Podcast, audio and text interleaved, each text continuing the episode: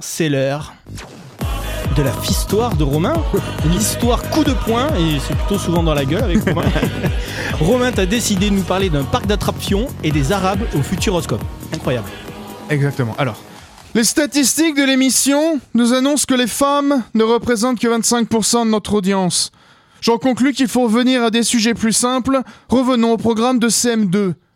Alors C'est quoi Olivier de Benoît sort de ce corps, j'ai envie de te dire. ouais, Exactement. Ah Incroyable. L'illusion Eh, était. t'es bon, hein Ah ouais, ouais, ouais. Il y a des vannes que j'ai- il y a- d'imitation, tout ça. il y a des vannes que j'assume pas de faire, donc je l'ai fait porter par Olivier de Benoît.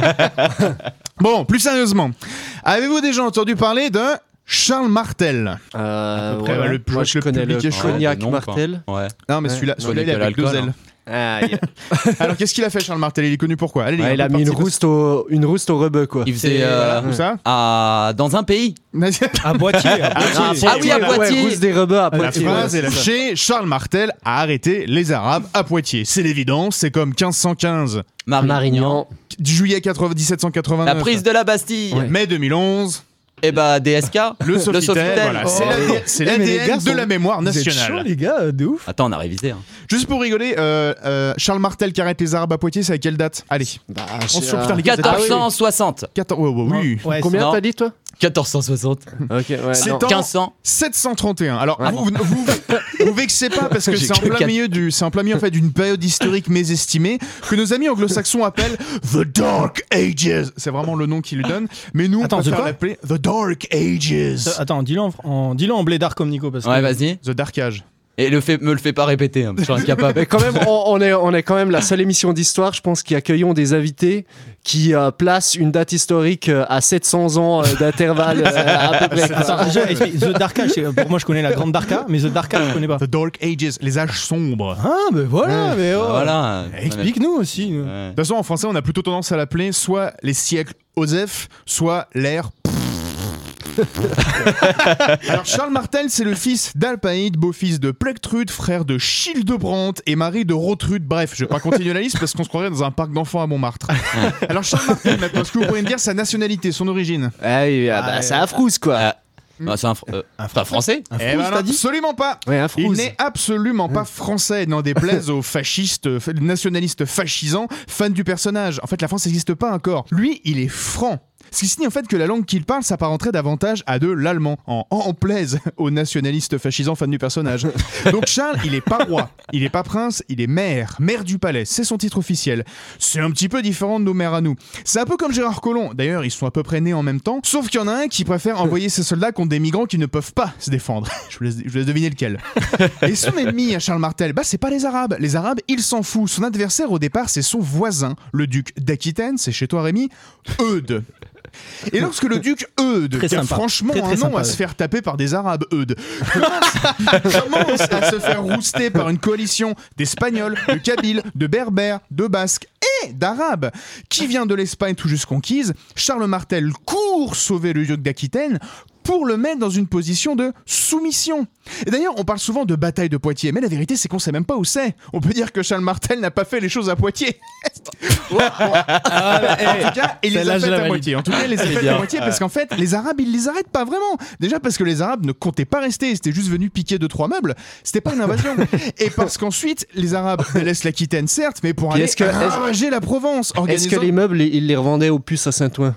Bah, il a C'était- demandé au plus plutôt à Barcelone, du coup. Parce que peu- Et donc, ils, donc, ils laissent l'Aquitaine, mais du coup, ils vont défoncer la Provence. Notamment en organisant une collaboration avec Patrick Fiori et Soprano. Je- La vie de ça existe, non, mais ça existait en vrai. Et Bon, Soprano Soprano, Pierre, Pierre Patrick, je vous jure- non mais je vous jure, c'est, ça même, j'ai mal, j'ai du mal à le dire, ça me fait mal au cœur.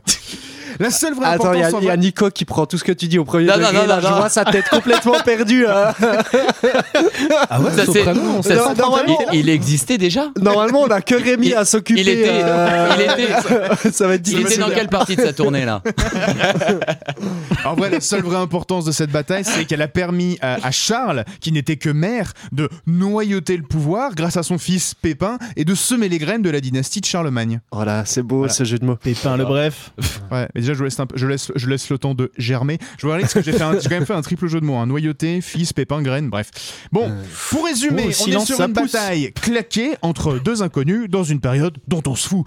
La question est donc, pourquoi a-t-on fait chier des générations de gamins avec cet événement D'autant que dans les siècles qui suivent, durant tout le Moyen Âge, mais tout le monde oublie cette bataille. Elle finit dans les poubelles de l'histoire. Sauf que Louis XIV, qui presque mille ans après se baladait dans les couloirs de l'histoire, passe à côté des poubelles de l'histoire et il voit ce vieux Charles Martel qui prenait la poussière. Et il se dit mais attends, ce Charles Martel qui soumet les nobles un par un comme Eudes, c'est pas un peu moi? C'est tout à fait dans mon délire de roi absolu d'essayer de contrôler la noblesse. Bon, moi j'ai fait tapiner en perruque et en collant à Versailles. Et donc, il récupère Charles Martel et l'accroche dans la galerie de l'histoire. Sauf que Passent ensuite par là les philosophes des Lumières, Voltaire et toute l'équipe. Et là ils se disent mais attends, en repoussant les Arabes, Charles, il a empêché toute la science arabe, perse, indienne et même chinoise d'entrer en Europe.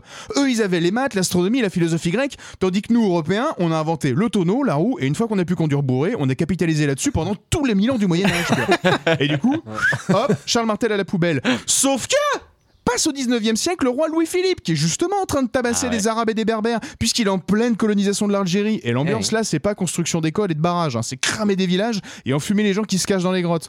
Donc Charles Martel et sa bataille contre les Arabes, ça colle très bien. Retour de Charles Martel dans la galerie de l'histoire. Sauf que passe la Troisième République, qui est laïque et qui aime pas trop les défenseurs de la chrétienté.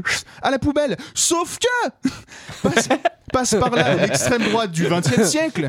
Et je, je pr- je précise pour les auditeurs que chaque fois que tu dis sauf que, t'as demandé à Rémi qui te pince bien fort les boules, mais clair. dans les aigus. exactement ça quoi je pensais. Le gars, Ça, faut dire qu'on on, on fait de la radio, les- le, le public le voit pas, mais c'est c'est important de le mentionner. Ah, on voit la petite main sous la table. hein. Et donc, alors, alors lâche-moi, lâ- lâche-moi Rémi. Sauf que, sauf que, passe, passe par Et là, l'extrême- Et c'est l'extrême droite en fait qui passe par là au, 20, du- au 20e siècle. C'est vrai que l'extrême droite a généralement eu tendance à tourner autour des poubelles de l'histoire.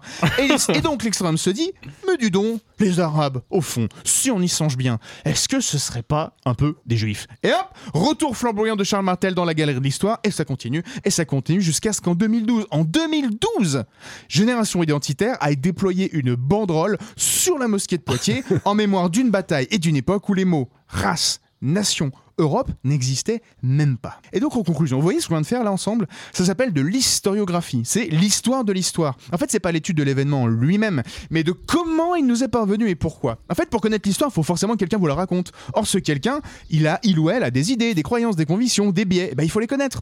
Imaginez par exemple, alors complètement au pif, hein, ça c'est un exemple pour conclure, que ce quelqu'un, imaginons qu'il est de petite taille, qu'il a très peur des Arabes, des vagins, euh, très peur des homos, de tout, de l'immigration, et qui nous chierait récemment, comme ça au pif, une histoire de France complète. eh ben, il vaudrait mieux prendre cette histoire avec d'énormes pincettes, au bout d'une perche, avec des gants en maille de fer et un masque en gaz en laiton. D'accord? C'est ça, faire de l'historiographie. Mais ça, l'histoire de France par ce petit personnage, que vous avez deviné qui c'est, Ouais. c'est ma prochaine chronique.